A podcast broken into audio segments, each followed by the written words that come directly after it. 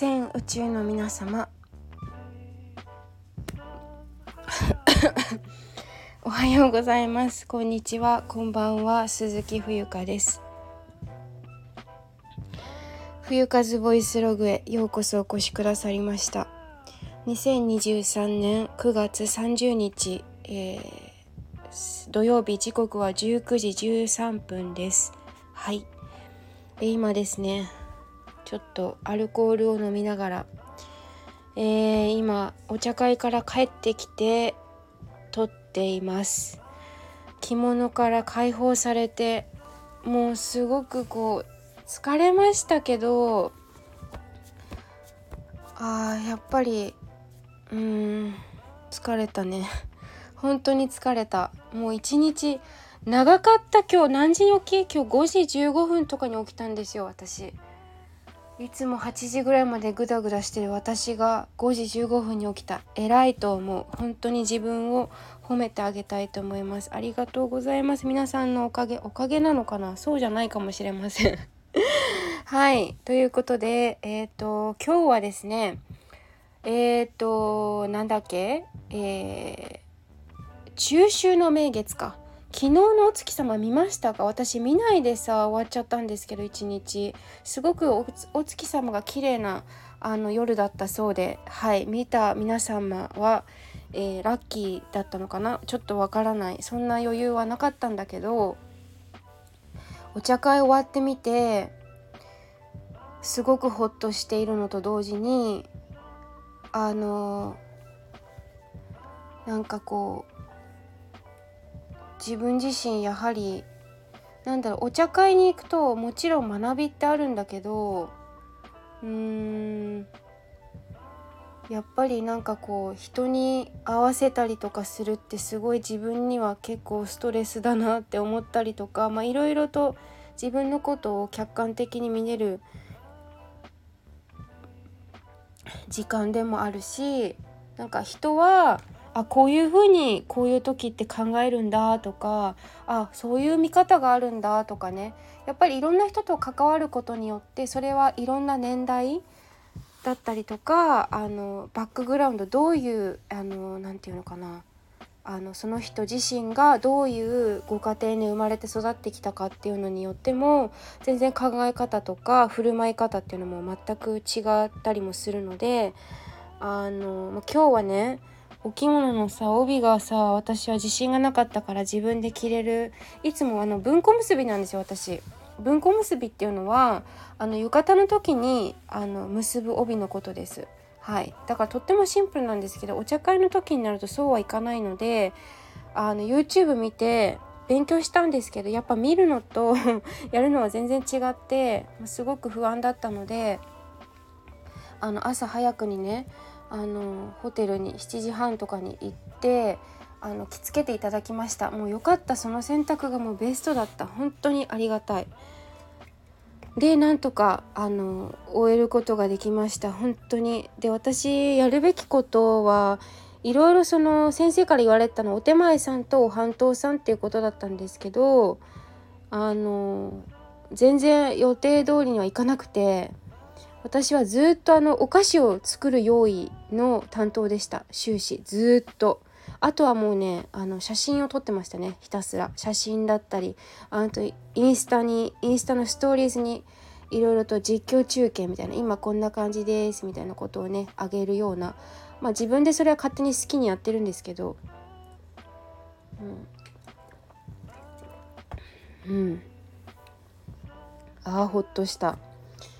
お茶会は大変だわ。準備も大変。準備が大変。あと片付けだね。片付けがもう大変であのお道具のしまい方とかもいろいろ適当じゃダメなんでみんなが分かるように開けた人はしまう人がやりやすいようにしまわないと次につながらないのでそういうのもめちゃくちゃ大変なんですよ。だから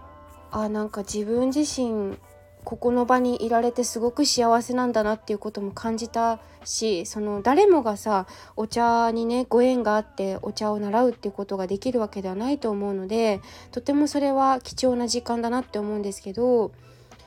なんかふと私お茶がなかったらどうなってたんだろうっていう自分も考えたしうーんいつの間にかこう先輩になっているっていうのもなんか割と結構なんか質問されることが多くて質問されるってことは私先輩だと思われてんのかなって思ったんですけどでもそんなことなくて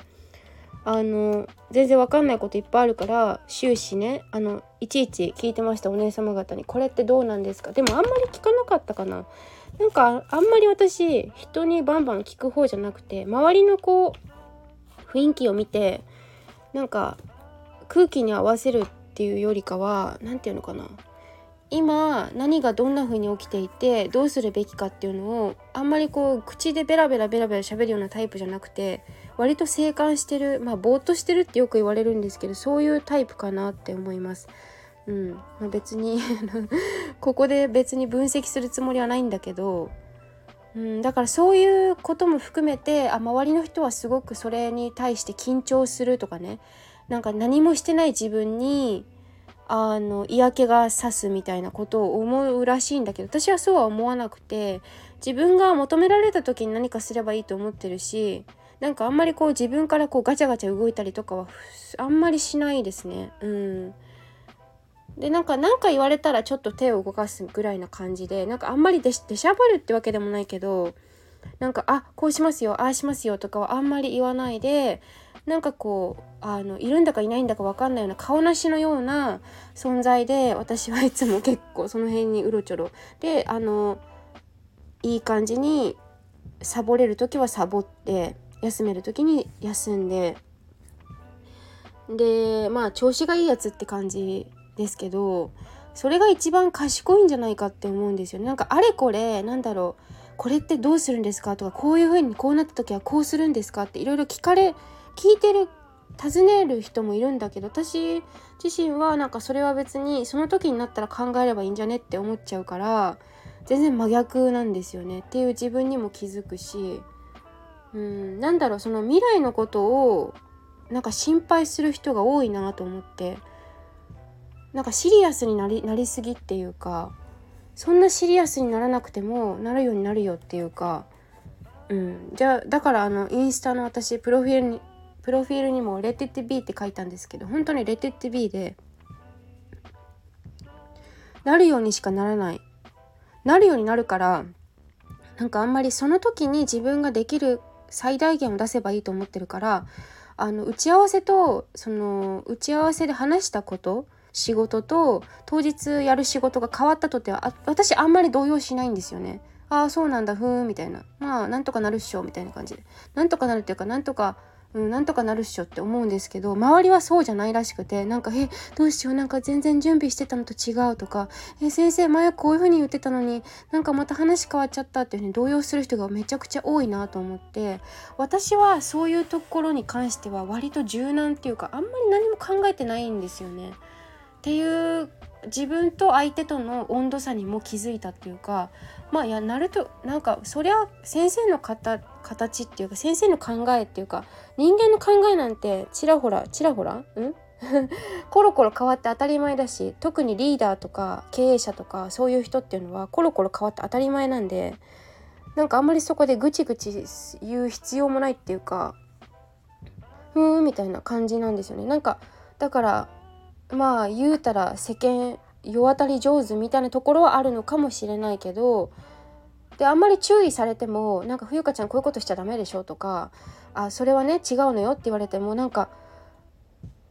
あのあんまり謝るって私違うと思うんですよね。なんか申し訳ございません。なんか日本人って謝りすぎじゃない？なんか日本人って謝りすぎだと思う。本当にそれ申し訳ないと思って謝ってんのかなっていうシーンが結構私多いと思うんだよね。なんだなんか謝ればいいと思ってるみたいな。いやそんな風には思ってないかもしれないけど何て言うのかな。ただその注意されてるだけ段階で別に謝る必要はないし知らなかったのかもしれないし今そこで勉強したことかもしれないからあありがとうございます。ってよくない？わ知らなかったです。教えてくださって嬉しい。ありがとうございます。って十分なのに十分なはずなのになんかそこでついこうペコペコ謝ってしまう人って多いと思うんですよ日本人特に。なんかそれってちょっと違うなって私は思っていてうーん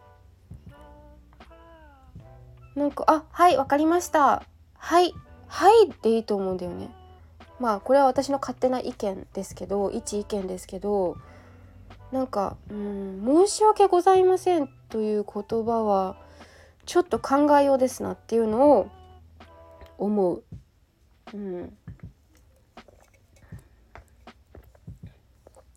まあ、なんか私あんまり人の話聞いてないっていうのもあるからあんまり参考にはならないかもしれないんですけどまあ私の勝手なこれは考えですけどね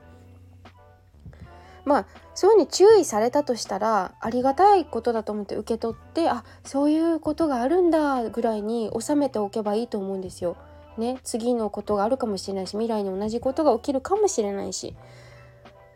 なんかあんまりそんな深く考えず深く考えすぎなのかなみんな。うんまあ、私も深く考えちゃう時あるけどさあんまり意味ないし体に良くないよねって思ったりもします。はい、まあ、なんか今日はお茶のお茶会でねまああの無事に終えることができて先生皆様車中の皆さんありがとうございますなんだけどお茶会は大変だなと思うね。もう3席あったもん。大臼と流霊大臼おこいと。いやなかなか3席ある先生いないんだって。すごいよね。だいたい1席でお弟子さんもそんなにいないから先生方も。うちの先生さもう今日だって45人ぐらいいたよお客さん。すごいですよね。それを3階席やるんだもん。同じこと。同じ3階席っていうのは1回のそのお茶を立ててえーと、お菓子食べてお茶を立てるってお話をするっていうのが、えーと、1パターンあるとしたらそれを3パターンやるってことなんですよ。10時10時から始まって、えー、だいたいお客様が帰ったのが3時とかでその後に車中のみんなが、えー、お茶会っていうか飲んだり食べたりして片付けして今帰ってきてっていう感じなんでもう一日がかりでもうドヒャーって感じですけど一つねこれもあの人生の一部として受け取っていきたいと思います。はい。